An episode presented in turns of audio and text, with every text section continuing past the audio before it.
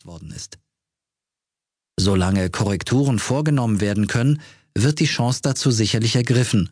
Sollten sich aber nicht leicht auszuräumende Widerstände ergeben, muss die vorausschauend ausgewählte Verstärkung der Mannschaft den Rückweg antreten. Auf Zukünftiges programmiert. Je weiter fortgeschritten das Stadium der internen Bemühungen zu diesem Zeitpunkt ist, als desto unergiebiger zeigt sich die auf Verdacht getätigte Investition. Unter diesem Aspekt wird es umso verständlicher, welch hoher Maßstab an die Kriterien der Auswahl angelegt wird. Jeder Fehlgriff hinterlässt nur Chaos, sowohl in der Unternehmensstruktur, die sich fortwährenden Überprüfungen ausgesetzt sieht, als auch auf dem Lebensweg des Probanden. Im Zweifel muss das Einzelschicksal immer hinter dem Anliegen der Gruppe zurücktreten. Es wird nicht geschehen, dass ein Neuankömmling für eine grundlegende Revision des Apparats sorgen kann. Spezifische Modifikationen allerdings sind denkbar, wenn sie den allgemein geltenden Regeln nicht empfindlich störend zuwiderlaufen. Es könnte wohl sein, dass von außen herangetragene Impulse zu weitergehenden Überlegungen führen. Wenn der definierte Unternehmenszweck nicht mit der grassierenden Vision davon unter einen Hut zu bringen ist, scheint ein Richtungswechsel angesagt zu sein. Ob der nun eher ins Innere verläuft oder aber in die Welt hinausgetragen wird, bedarf der sorgfältigen Abwägung. Änderungen des öffentlichen Erscheinungsbilds sind stets von Risiken behaftet. Es fragt sich, ob die bisher eingeschworene Klientel den Wechsel mitmacht. Wenn das Vorhaben zukunftsweisend glückt, würden mehr neue Interessenten hinzukommen, als alte abspringen. Der Schaden hielte sich zugunsten eines überwiegenden Vorteils in Grenzen. Zu befürchten ist aber, dass ein Vertrauensschwund größeren Ausmaßes ins Haus steht – und das ist deswegen ungeheuer ärgerlich, als es immense Anstrengungen bedurfte, es aufzubauen. Da ist dann eine Menge an Überzeugungsarbeit zu leisten, die sich nicht kurzfristig rechnen muss, auf lange Sicht aber auch bislang ungeahnte Erfolge verzeichnen kann. Die sieben Prinzipien.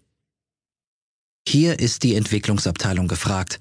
Das Beharren auf erreichten Positionen sollte für einen eingetretenen Stillstand sprechen, kann aber auch die weiterhin zu erwartende Prosperität erhalten. Wer dabei aussichtsreicher als andere in die Zukunft schaut, verschafft sich einen unschätzbaren Wettbewerbsvorteil. Je mehr man jedoch wagt, desto schmerzlicher kann der Absturz sein. Das hat fraglos auch mit einer Sinnsuche zu tun.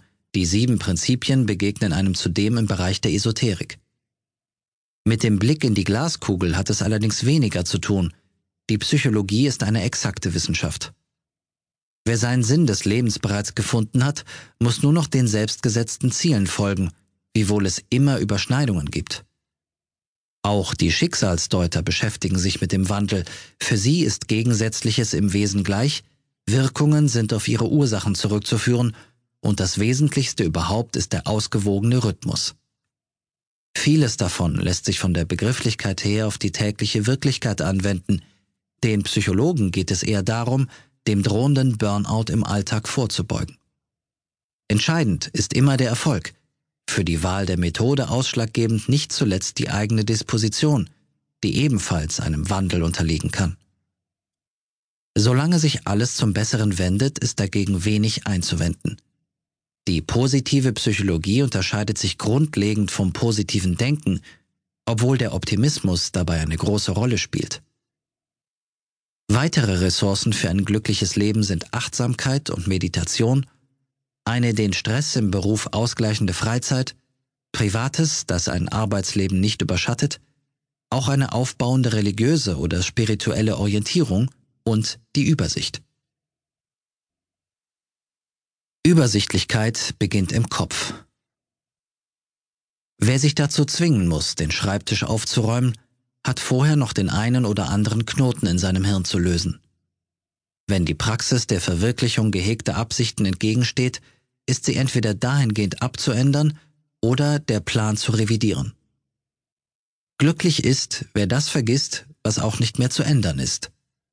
Die von halbwissenschaftlicher Seite verordnete Anleitung zum Glücklichsein legt Wert auf die Betonung dessen, dass äußere Faktoren nur so lange beeinflusst werden können, wie sie eben veränderbar sind. Ist ein unumstößliches Faktum geschaffen, gilt es, sich danach zu richten.